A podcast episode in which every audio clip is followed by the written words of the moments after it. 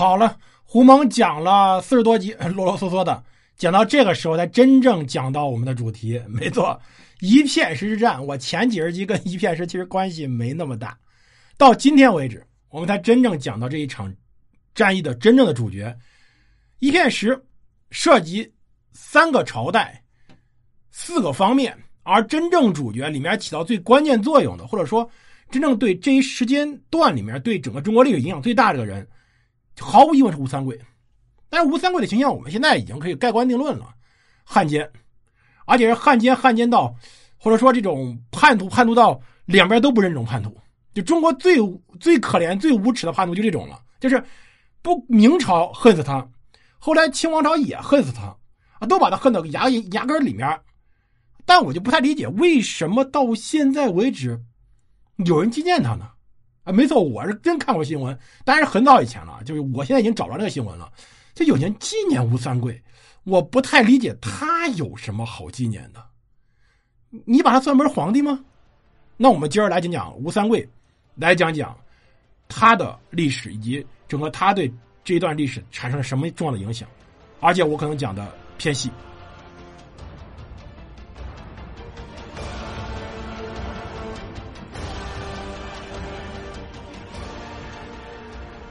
欢迎大家收听蒙头读书，大家好，我是胡蒙，这里是我们的战争史。我们来讲讲吴三桂。最近刚刚把这一本书给谈的差不多，过一段时间说不准会上个新节目，希望大家到时候支持。我们到时候节目里会说跟我们战争有关的。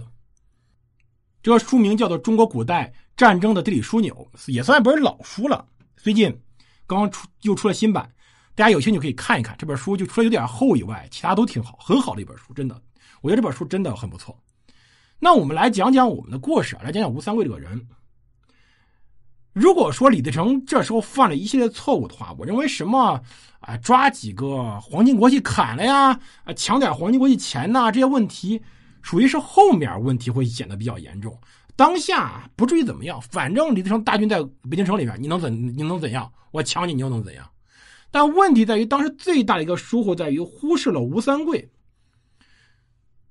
整个大顺政权在战略上的被动局面，其实就是在于，还是我们说的，他对当时大量的大臣，就是前明大臣忽视了。李自成手下不是没有明朝大臣，李自成手下很多人其实就是明朝大臣，但李自成在这一瞬间呢，没有用更好的那些北京的明朝大臣，可能是由于这些农民将领瞧不起这些地主，也有可能是之前投降于。李自成的这些大臣对于当时在朝的这些人不满，并没有足够好的吸纳进来这么好优秀人才。我们要讲，当时在北京城里面上下这么多人，并不是一全都无一无可取之处的。虽然说他们这些内阁首领确实也是啊推诿啊什么也各个方面不是，但是你说这么多大臣都是通过科举选拔出来的人才，真的全都是垃圾吗？从很长时间来看，并不是这样啊。其实就到这个时候，也是有可用之人的。就导致李自成在整体战略思想上有点混乱，这种混乱导致的，他对于山海关这地儿不是很重视。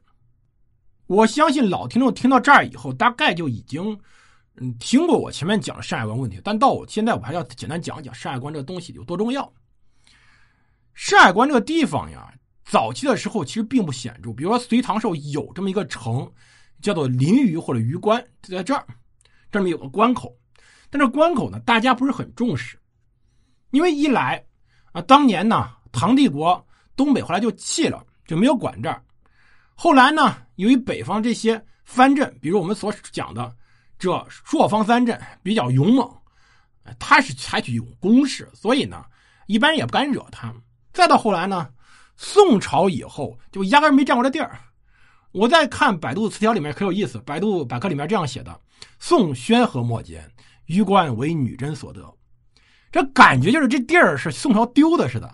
你想多了，宋朝这地儿一辈子没占过，这地儿一直为辽朝所占。真正它开始重要是在什么时候啊？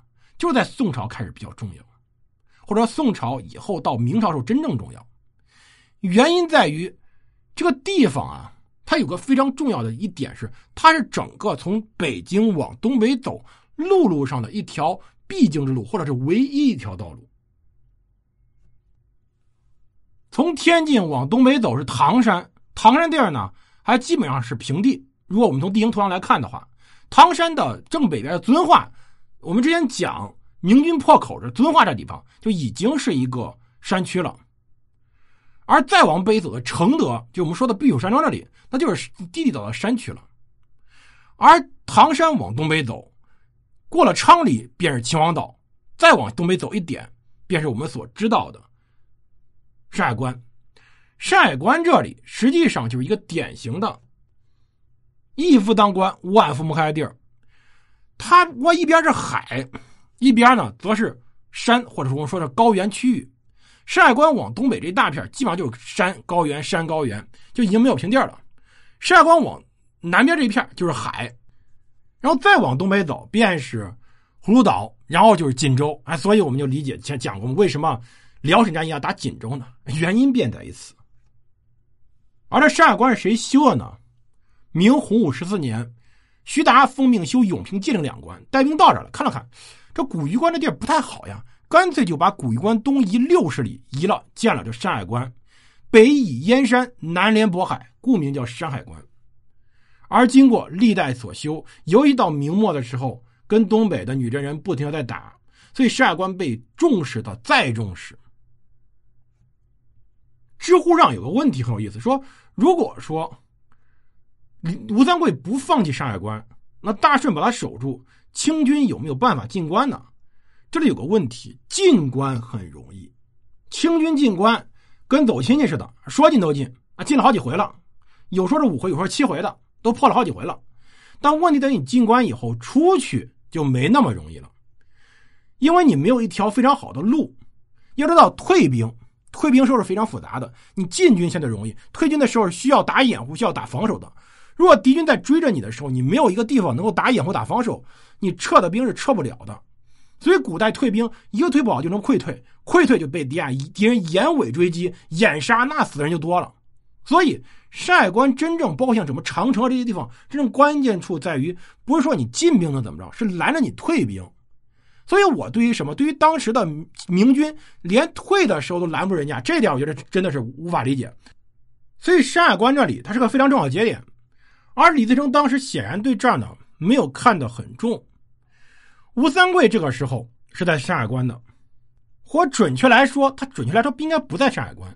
我们之前讲过，三月的时候在讨论援兵的时候，啊，经过反复扯皮，尤其是经过当时吴三桂老爹吴襄的反复扯皮，最后拖到三月份才定了，把宁远撤了，调吴三桂军队退回来。三月初五加封他为平西伯，让他火速率兵入卫京师。这是三月初五，这个时候已经非常非常晚了。这里我们埋下个伏笔，当时退的既有吴三桂，还有更重要、更重要人物叫蓟辽总督王永吉，他也很重要，是两个人同时入卫的，可不只是吴三桂一个人而已。按照历史记载，应该是当时由王永吉率领部队先行，吴三桂率领自己的精锐作为殿后，就退进了山海关，是防着清军演习他的，而且退的并不快。三月初五下旨，三月十六，军队才正式到。山海关，三月二十的时候，吴三桂才正式的到了丰润这里，也就是到了唐山丰润区这里。随后二十四到了永平，到二十七到了玉田。按照历史记载，是吴三桂到玉田为止。到玉田的时候，他得知崇祯帝殉国了。在历史记载这样的：崇祯甲申四月，吴三桂奉诏入园，兵五万人，号称十五万，进至玉田，闻京师已陷。玄兵三海关，就到玉田以后，他就退三海关、山海关去了。玉田再往西走才是大厂香河，再往西走是通州，再往西走才到北京城呢。所以知道他这时候离得还挺远呢。就大家可能奇怪，为什么走这么慢呢？我们要强调，吴三桂干嘛的？是打仗的。打仗他需要保证国军军队的体力。这个时候，整个明朝的整个朝政已经乱套了。吴三桂是不能保证自己能获得足够多食物和足够多休息的，所以他是缓慢前进，缓保证士兵的体力，保证士兵有吃的。只有这样子，才能保证整个仗可以打。所以我们首先要先明白这一点，就是这仗，并不像我们想的，吴三桂故意不去，他就是按照一个正常的明朝的军队的节奏在走。从山海关到北京城五百里地，这五百里地他必须保证每天走多少里，可能一天当时就是二三十里、三四十里地，能走这么远。走完以后休息，休息完以后找吃的，找完吃的继续走。当时的补给后勤就是个水平，而这个水平就导致吴三桂还没磨蹭到呢，离得还大老远呢，他就知道，哎呦，崇祯帝死了，那死了以后怎么办？这个时候才是重要的。而我们下集也要好好聊聊这吴三桂这个人为什么这么重要。感谢收听，我们下期再见。